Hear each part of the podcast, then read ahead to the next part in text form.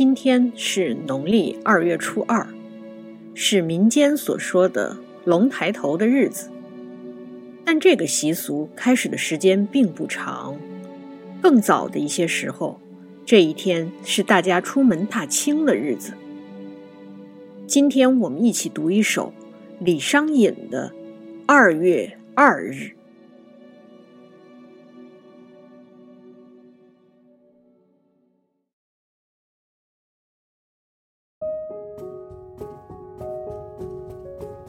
二月二日，唐·李商隐。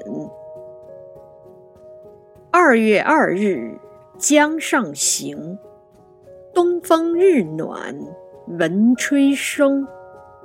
花须柳眼各无赖，紫蝶黄蜂俱有情。万里一归原谅景，三年从事。亚夫营，心贪莫误游人意，更作风言夜雨声。诗的题目就是二月二日，非常直接。整首诗写的是二月二日这一天的踏青。出游当然是愉快的，但明媚的春光。又勾起了人的思乡之情。二月二日江上行，东风日暖闻吹声。这两句是在叙事，说的是二月二日这一天到江上游玩，阳光明媚，和暖的春风里吹来一阵阵乐曲声。仔细一听，是有人在吹笙。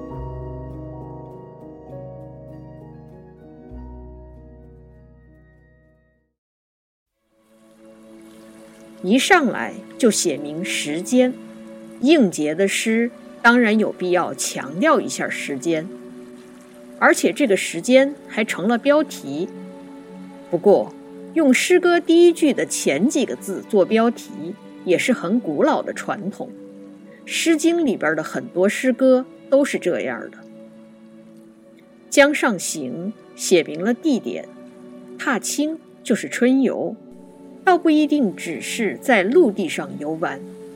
我们以前介绍过鲍照的《待春日行》，那首诗里也是写到了乘船游玩。在李商隐的这首诗里，《江上行》还暗合了他的一段人生经历。读到第五句和第六句的时候，我们再具体说。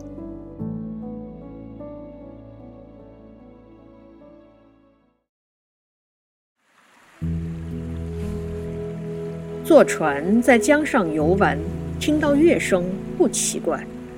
但我们仔细想一下，发现这里写的是闻吹笙。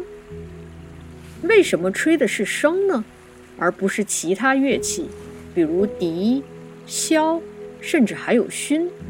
这些都是可以吹奏的乐器。顾随先生有一篇文章，谈的是李商隐诗歌的朦胧美。他在这篇文章里说：“东风日暖闻吹笙”，这一句是合乎科学的。为什么呢？因为笙这种乐器是有簧片的，这个簧片就如同人的声带。冬天的时候，簧片结而不动，也就是说，由于天气寒冷，簧片振动的就没那么好，所以吹笙。比天暖，也就是说，这一句是在进一步说明这个时候，春天来了。二月二日江上行，东风日暖闻吹笙。这两句里边的“江上行”和“闻吹笙”是很容易顺着读就划过去的两个点，但恰好又是值得我们仔细回味的地方。另外说一下顾随先生，可能今天很多人对他已经不太熟悉了，因为他上个世纪六十年代初就去世了。他在文学、美学和书法方面都堪称大家。顾先生有很多学生，其中有两位我们非常熟悉，一位是周汝昌，另一位是叶嘉莹。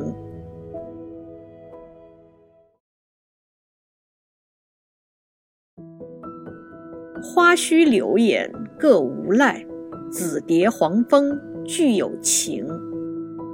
这两句是在写景，在明媚的春光里，鲜花吐艳，柳叶舒展，蜜蜂和蝴蝶翩翩起舞，一切都显得那么生机勃勃。在这一组景物里，有动作，也有色彩，还有情感。红的花，绿的叶，紫色的蝴蝶，黄色的蜜蜂，这是颜色。无赖和有情，都是用的拟人手法。花草和昆虫并没有自己的情感，它们只是在映照着人的情绪。这一联的两句写的是热闹，但是一个“个”字和一个“句”字，又把人从眼前的热闹里抽离了出来。为什么要这么做呢？是为了铺垫后边的内容。再来看第五句和第六句：“万里一归原谅景，三年从事亚夫营。”这两句写的是情绪，具体的来说就是思归，想回家。万里一归写得很直接，在万里之遥的地方想回去。与它对应的则是“三年从事”，指的是在某个地方供职达三年之久。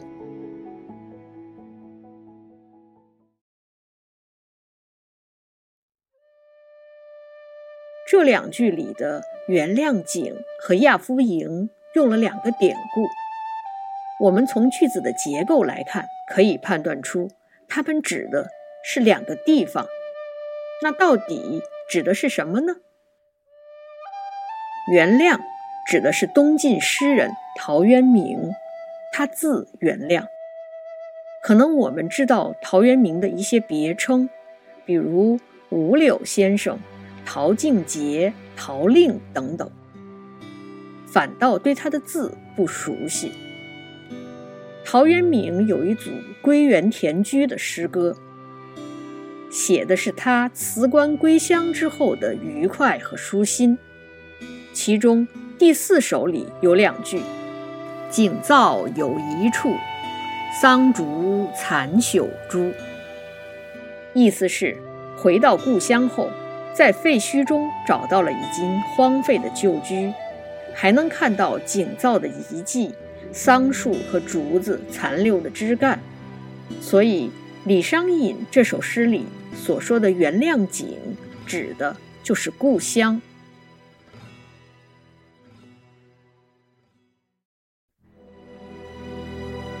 再说亚夫营，亚夫就是西汉初年著名的将领周亚夫，他以治军有方而闻名。一个广为流传的故事是，当时的皇帝汉文帝去视察。到了好几处的军营，他都可以长驱直入，但走到周亚夫驻扎的细柳营时，被士兵拦住了。直到汉文帝派人拿着符节进去通报，才被允许进去。进到军营后，又有人告诉他们，军营里不能驱车奔驰，于是天子乃暗配徐行。也就是说，拉着马的缰绳慢慢的走。最后，汉文帝终于见到了周亚夫。出乎他意料的是，周亚夫一身戎装，以军礼相见，而不是像一般的人那样行跪拜礼。汉文帝因此非常信任周亚夫。这个被记录在《史记》里的故事，反映的是大家的一种愿望。那就是希望皇帝和武将之间能相互信任和理解，细柳营自然也成为一种象征。很多诗歌里也会用细柳营或者亚夫营来指代军营。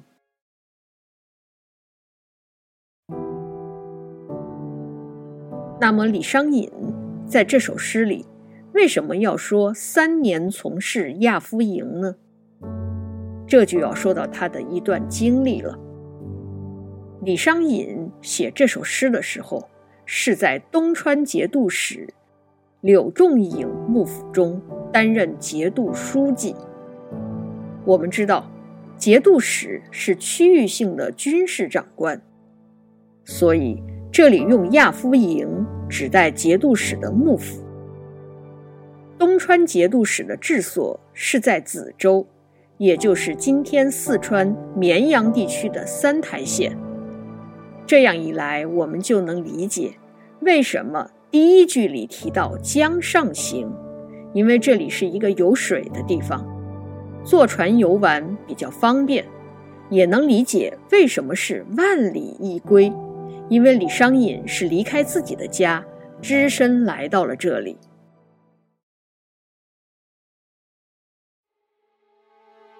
诗歌的最后两句：“心贪墨雾游人意，更作风言夜雨声。”写的是心情，游人是诗人的自称。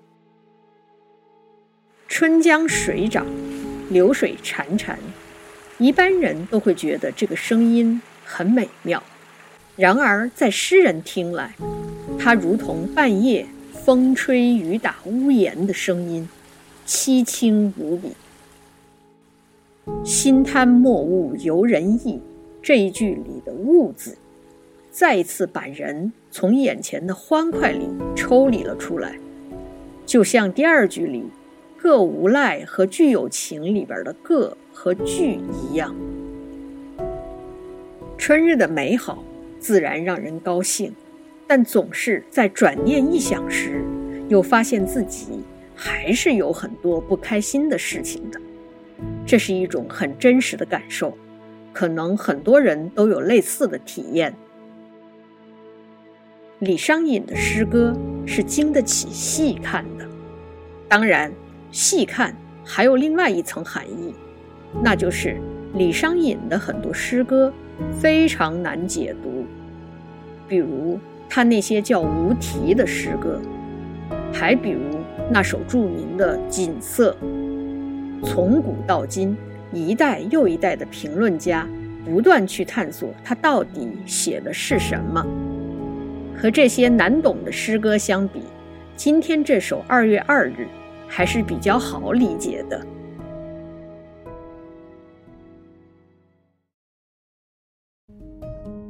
小的时候练书法，我很爱写的两句诗就是。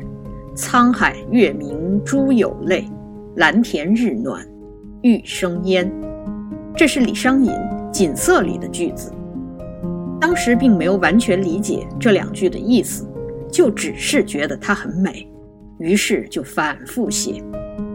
再大了一点儿，看了一些研究文章后，固然是能够理解的深了，但我还是愿意回味当时那种心动的感觉。